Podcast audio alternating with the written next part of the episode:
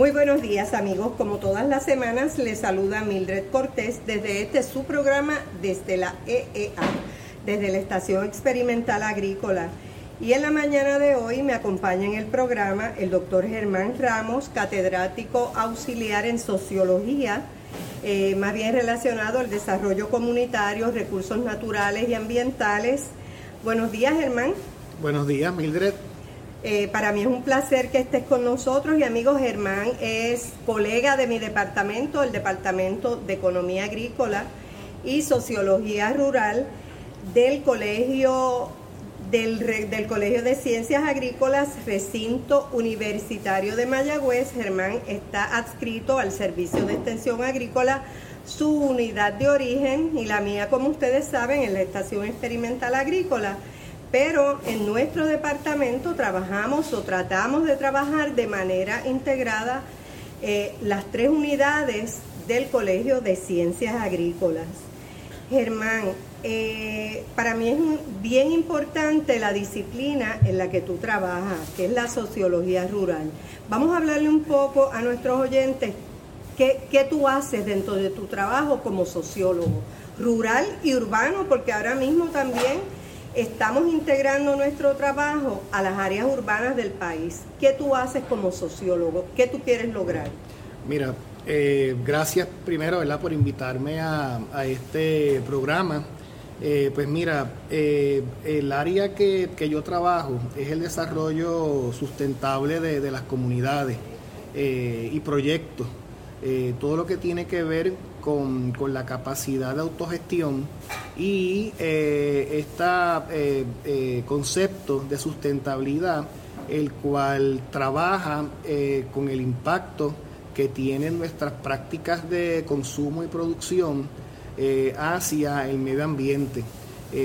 también trabajo con lo que tiene que ver empresas de desarrollo social eh, todos estos conceptos últimamente lo hemos visto eh, muy de moda eh, y es que el desarrollo sustentable pues promueve una nueva forma de consumo y, producción la cual nos va a permitir detener ese impacto que hay sobre el ambiente y trabajando con esos elementos comunitarios, tanto de justicia ambiental como de conservación de los recursos naturales.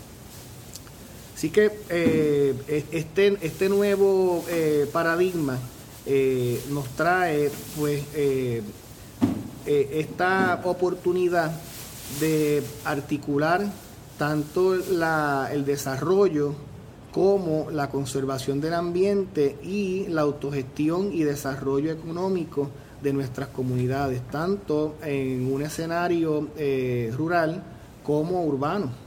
Sí, yo creo que es bien importante y es un elemento que a nivel consciente muchas comunidades no lo tienen integrado.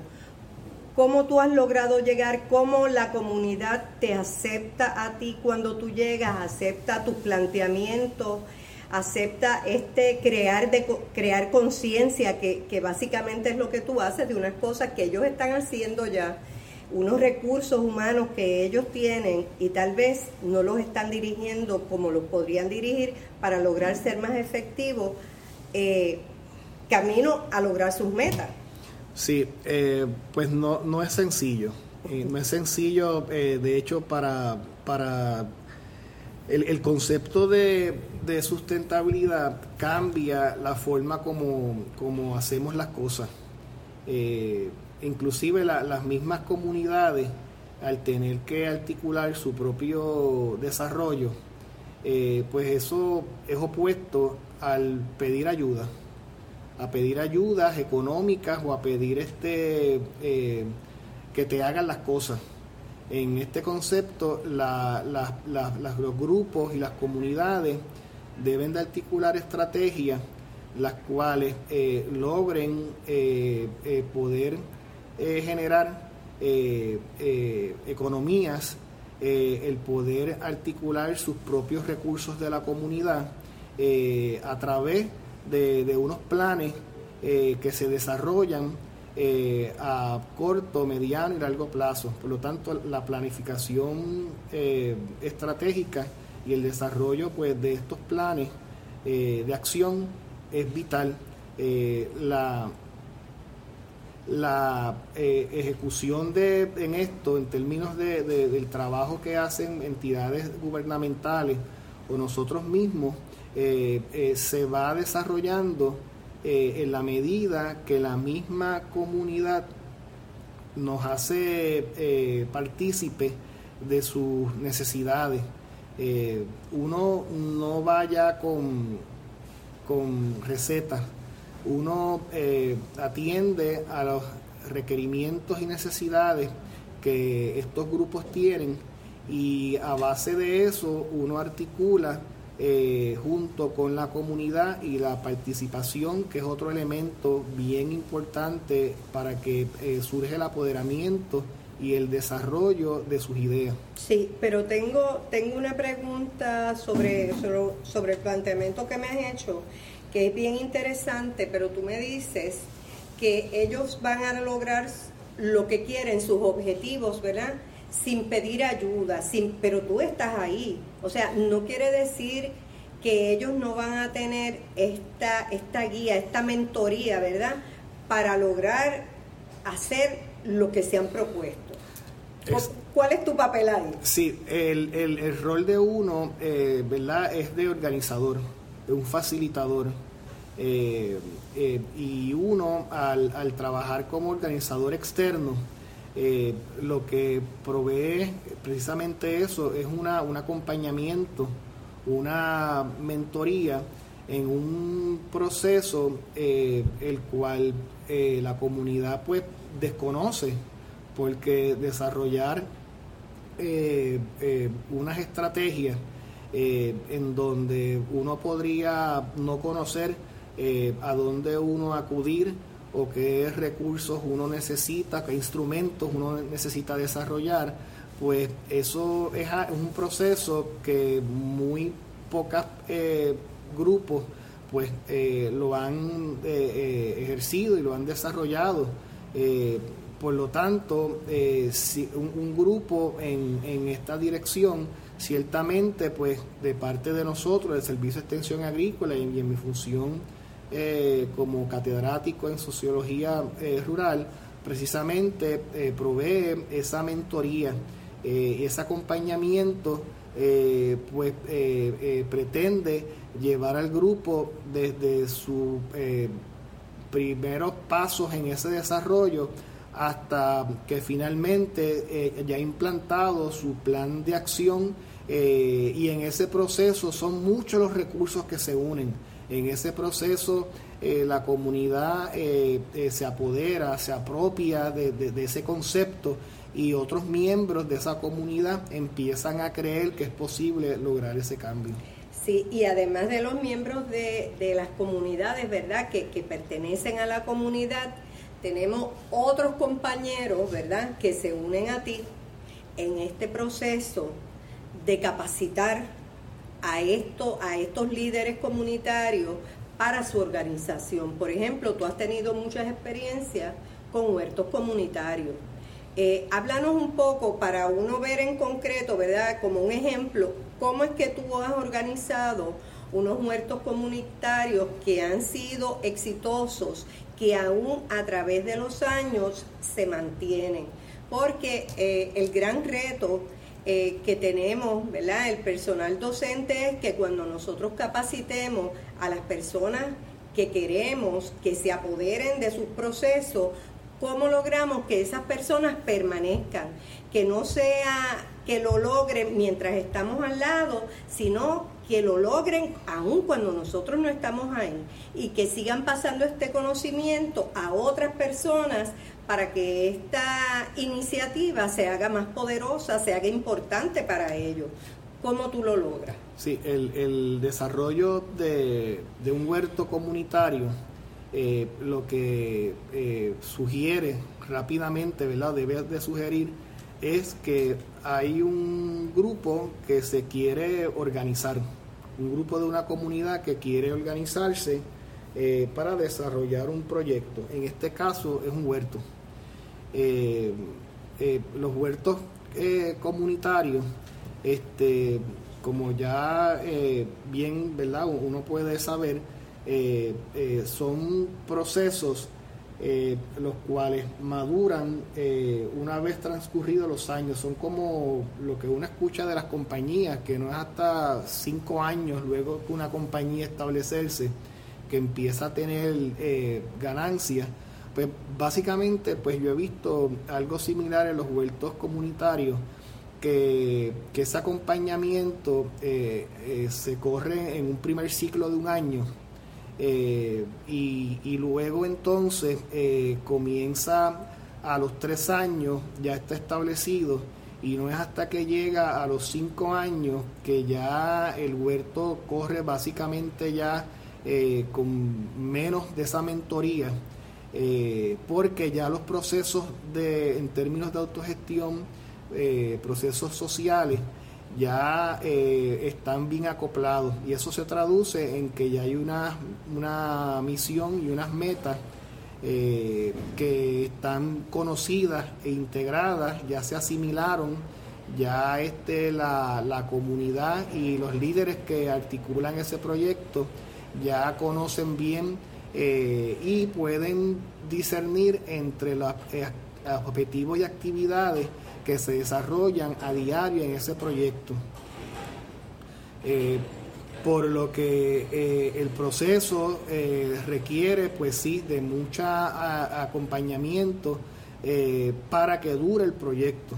No, no, y eso es lo que queremos, que dure. Que dure. Y, y, y la parte comunitaria, este, o la parte de esas interacciones entre los miembros ¿verdad? Sea el proyecto que sea, en este caso el, el huerto comunitario, eh, es lo primero que vamos a encontrar conflictos si no desde el principio no articulamos unas estrategias. Eh, en, este tipo de, de, proyectos, eh, yo según el, material verdad y, que, que, desarrollo para, para, los, para este tipo de proyectos de huerto comunitario, eh, he visto que la parte agrícola eh, eh, corresponde más o menos a un 40% del peso del trabajo que se realiza, mientras la parte de organización comunitaria es el restante 60%. por ciento. eso no quita que la parte agrícola es el motor de, en términos de, la autogestión, de, de los ingresos, de la venta, de los productos. Este, el proceso de producción que a la gente le gusta, le motiva. Eso, precisamente por eso es que la gente acude a estos proyectos. La gente no acude porque quiero organizarme, la gente acude porque quiero sembrar. Exacto. Porque, quiero un producto. porque quiero este mejor nutrición, mejores alimentos, porque este quiero rescatar un espacio que ha estado usado como un vertedero clandestino y entonces dice pues vamos a hacer un huerto ahí, vamos a sembrar. Este, lo que sucede es que, eso es lo que atrae, pero las personas entonces luego se dan cuenta eh, que, que el proyecto empieza a decaer cuando esa actividad agrícola requiere de un trabajo diario de mañana y tarde durante de organización durante mucho tiempo y entonces ven que falta organización para mantener esa actividad por más tiempo. Entonces, ¿tú crees que esta falta de organización ha sido un poco el punto débil que han tenido a través del tiempo los huertos comunitarios? Que como no tienen esta, esta zapata, esta base, eh, que les hace, que les asigna responsabilidades, que le da encomiendas a cada uno, esto ha fallado, ¿no? Sí, ese, ese proceso es interesante porque una vez comienza uno a, sugerir todas esas este, eh, actividades eh, y roles en, en, ese tipo de organización, las personas los ven como que muy razonables y lógicos, Este, cuando uno indica, bueno, ¿y, qué va a pasar en la primera cosecha? ¿Quién se va a comer las cosas? Ah, no, pues me la como yo, que yo fui el que la sembré. Entonces ahí empiezan ellos a darse cuenta que va a haber un, problema y un conflicto solamente con la primera cosecha. Pues entonces antes de que ocurra eso, yo les sugiero, porque no definimos para qué y para quién vamos a producir? Entonces ya, ah, entonces ya yo veo, ok, pues entonces, pues mira, no, va a ser para todos, pero se empiezan ellos a establecer las reglas. Todo un plan. Antes de llegar al problema. Entonces eso lo que va abriendo camino es a que las personas este, sigan interesadas, a que no abandonen el proyecto este, y, otras posibilidades que, que este escenario trae se puedan trabajar eh, las necesidades sentidas que hay de la comunidad. Eh, desde, por ejemplo, eh, estudios supervisados, áreas de, para recreación. perdona que te interrumpa, cuando tú dices estudios supervisados, tú quieres decir que desde los niños se integran a el proyecto este de huerto comunitario. Sí, mira, en lo que es eh, el, conocer eh, aspectos demográficos eh, de ese entorno social es otro ejercicio que se hace. hay cuatro entornos, el, el social, el económico, el ambiental y el comunitario. El entorno, eso, cada uno de, ellos pues se estudia. Cuando hablamos del social, pues conocemos la demografía y los grupos, ¿verdad?, que, conviven en esa, en esa comunidad. Eh, si un huerto tú lo haces, eh, eh, las personas que acuden son adultos, y estos huertos pues suelen ser no tan interesantes para los jóvenes y las actividades, si son para adultos, pues los jóvenes, ya tú sabes que van a ir una que otra vez, pero luego van a desistir. Se sienten excluidos. Igual pasa, he visto que pasa del otro lado. Si el huerto va mucho niño y mucho joven, los adultos eh, suelen ver como demasiada actividad y un tipo de actividad que a ellos no, no les gusta y entonces igual eh, dejan de ir este, bien rápido. Eh, así que ese balance, por lo menos reconocer que hay que llevar un balance para atender a diferentes eh, edades, ¿verdad? Y, a, diferentes intereses en esa población, eh, uno tiene que, pensarlo desde el principio eh, para anticipar y poder uno de cierta forma proveer ese espacio para todos en la comunidad. Y en esa apertura es que el huerto se sigue fortaleciendo a largo plazo. Sí, ahora que mencionas eso, eh, me viene a la mente, ¿verdad? Tú eres, eh, le informo, ¿verdad? A quienes no lo sepan, tú eres el organizador del huerto comunitario de Capetillo, que es una comunidad eh, donde viven personas de clase bastante pobre en Puerto Rico, no quiero decir clase baja, sino más bien personas de escasos recursos que tenían este lugar que estaba baldío, y que a través de esta iniciativa de un huerto comunitario se integró la comunidad, se estableció el huerto y se han beneficiado y se siguen beneficiando. Pero para mí ha sido bien interesante cuando paso por el huerto, porque muchas veces cojo por esa calle o cojo para verlo, paso por ahí. Eh, transformo mi ruta para, para pasar por el huerto y verlo y en las tardes hay muchos niños y entonces y muchos jóvenes. Y algunos uno podría parecer, pero ¿qué están haciendo ahí? Están sentados en unos banquitos de madera que hicieron alrededor de, un área que está techada. Y uno podría preguntarse, ¿qué hacen esos nenes ahí? ¿Qué hacen esos nenes ahí? Yo te pregunto. Pues mira, aparte de estar fuera de la calle. Sí, sí, esa, esa, esa experiencia eh, eh, fue eh, bien importante para entender este fenómeno de, los huertos comunitarios, que luego de visitar otros proyectos en, en, Sudamérica y Estados Unidos, Este, este proyecto no se parece a, ninguno de estos que, yo he visitado y estudiado. Eh, ¿Por qué no, no, se parece? Porque cada comunidad define su espacio y, eso es sustentabilidad. Eh, así que, eh, ¿qué hacen todos estos jóvenes eh, y niños en el área? Pues hay tres tipos de poblaciones que visitan el proyecto. Están los trabajadores, que son los que laboran en la parte agrícola, están los que ofrecen estudios supervisados que ayudan a los jóvenes a hacer sus asignaciones. En el huerto. En el huerto. Están eh, los que eh, los que visitan eh, y están, son parte ya de, de, la comunidad y del grupo y están sentados ya dentro del área que tenemos, un área de uso público mixto, y están los que vienen a, a ver qué pueden hacer toda esa, esos entran y salen, esos entran y salen, están los que se quedan y están los que trabajan.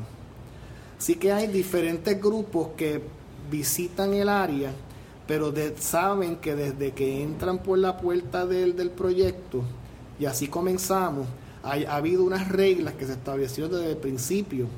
Y esas reglas lo que ha pasado es que luego eran del portón hacia adentro y luego las reglas han ido del portón hacia afuera. Que eso es fantástico. Desde eh, cambio en su eh, eh, conducta en términos de, de aprendizaje, en términos de manejo de conflictos, en términos de, comunicación positiva entre ellos, de uso de, un lenguaje y apropiado y, estilos verdad de, convivencia. Yo creo que podemos decir verdad que ese ese huerto se ha convertido en el centro de entretenimiento de la comunidad y también ha servido como este filtro para modificar conducta para, para hacer amistades, para aceptarse unos a otros, los adultos a los niños, a los jóvenes y viceversa, porque cada uno tiene una función allí que todo el mundo la respeta, yo creo. Sí, sí, sí. Entonces, eh, ahí este, eh, coinciden grupos de estudiantes universitarios, grupos de estudiantes de escuelas públicas que dan servicio a la comunidad, eh, grupos de estudiantes que hacen internados este, que hacen prácticas que hacen, que hacen, las prácticas. Así que eh, eh, eh, todo eso sirve de, modelaje a los jóvenes este, para ellos examinar otros estilos, ¿verdad? y poder ver oportunidades inclusive para ellos en su futuro y estudiar conversaciones como que tú estudias, que tú haces, este, pues mira, yo estoy estudiando eh, arquitectura, planificación, eh, naturales, este, y voy a ser maestra, voy a ser maestro. Empiezan esas conversaciones entre los jóvenes, este, y ahí ellos se dan cuenta. De hecho, nosotros tenemos varias eh, historias de, de éxito. tenemos un estudiante, un joven de allí de la comunidad que entró hace un año a ingeniería eléctrica eh, tenemos otro que, que, probablemente si no hubiera estado allí no hubiera tenido acceso a la información, este reto y, crear esta ilusión de que él podía llegar a lograr un sitio que tal vez jamás ni se planteó que existía, cuando con estas conversaciones, con estas personas que apoyan el huerto de diferentes maneras. Eh, yo creo, ¿verdad?, que, que en realidad el impacto mayor no está en los alimentos que produce, está en el impacto que se logra eh, en el ambiente, las oportunidades, porque aunque uno no lo ve así, se crean oportunidades, porque cuando tú tienes mucha información, información positiva, es la gran oportunidad de tomar decisiones basadas en esa información que te llega y eso se da en ese huerto. O sea que cuando yo veo los jóvenes y los niños hablando sentados en el banco, riéndose, eh, metidos allí a las 5 de la tarde, a las 4 de la tarde, podrían estar por la calle, pero están allí. Eligen estar allí eh, absorbiendo cosas positivas, eh, básicamente. Sí. Sí, sí. Eh, e, eso, eso al principio no lo entendíamos. Cuando empezó a ocurrir eso no lo entendíamos. Eh, y eso eh, ha sido un proyecto pues que ha tomado un tiempo entender todas esas relaciones y los beneficios de él.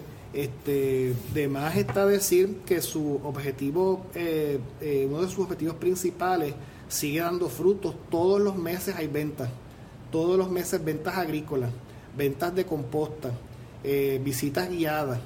Bueno, y aprenden a hacer composta, aprenden a sembrar gente que vive en plena zona urbana. exacto. Que no tenían conocimiento de nada, que en sus áreas de vivienda no tienen terreno para sembrar.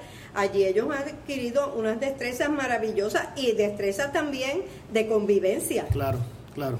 Ahí como dice, ese ha sido uno de los mayores beneficios eh, que ha trascendido eh, a otros niveles, desde eh, peticiones sobre, mira, necesito trabajar, este, consiga, quiero un trabajo, este, y en qué te gustaría trabajar, pues en tal cosa, y se le ha conseguido trabajos a los jóvenes a través de conexiones que ya uno va desarrollando con, con los años.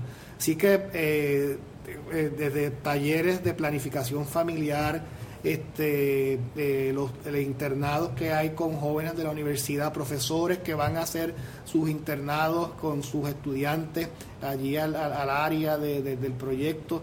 Y eso es lo que va a permitir los, los vueltos comunitarios y este tipo de proyectos cuando a través del concepto de sustentabilidad uno lo articula de tal forma que se convierte y va más allá de los objetivos eh, inmediatos como un huerto. Uno cree que el huerto, como ya dijiste, es solamente la parte agrícola. Pues lo mismo le pasaría a un acueducto comunitario. Lo mismo le pasaría bajo, bajo este concepto de sustentabilidad. Eh, te permite articular todos estos elementos que van en beneficio del ambiente, de la sociedad, de la economía y el urbanismo de ese espacio. Sí, ahora cuando lo mencionas pienso en un taller de costura, en un taller de cocina, o sea, en cualquier cosa eso se aplica y hay espacio para la comunidad y hay espacio para todos.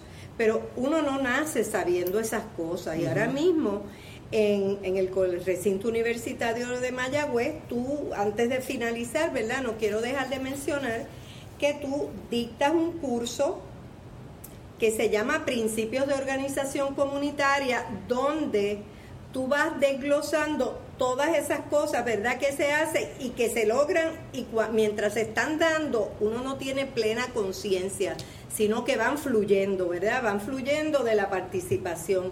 Pero en el curso es que tú le creas conciencia a esos estudiantes de que esas cosas se están dando. Sí. Y hay que dirigirlas. Sí, como todo, ¿no? Hasta que uno no, no estudia, eh, uno no, no, ve que hay unos procesos que ya eh, están ocurriendo y que uno empieza a tener como que una estructura y unos actores eh, y, unas características que le ayudan, una vez uno entiende que eso está ocurriendo, uno puede entonces articular un plan de acción para poder eh, lograr esas metas que, uno eh, entiende que, debe desarrollar junto con la comunidad. Así que este curso lo, lo, dicto ¿no? a, través de unas, de unas conferencias a estudiantes de, del Colegio de Ciencias Agrícolas y otras facultades que también optan por tomar ese curso de, sociología ¿no? bajo los requisitos que tienen. Eh, y, es, eh, ha sido muy eh, gratificante y retante dentro de un programa académico donde esa es la única clase que ellos toman de desarrollo ¿verdad? y principio de organización comunitaria. así que básicamente la mentalidad ¿verdad? Que, hay de estos estudiantes pues muy poco ha sido eh, eh, capacitada eh, en esta área.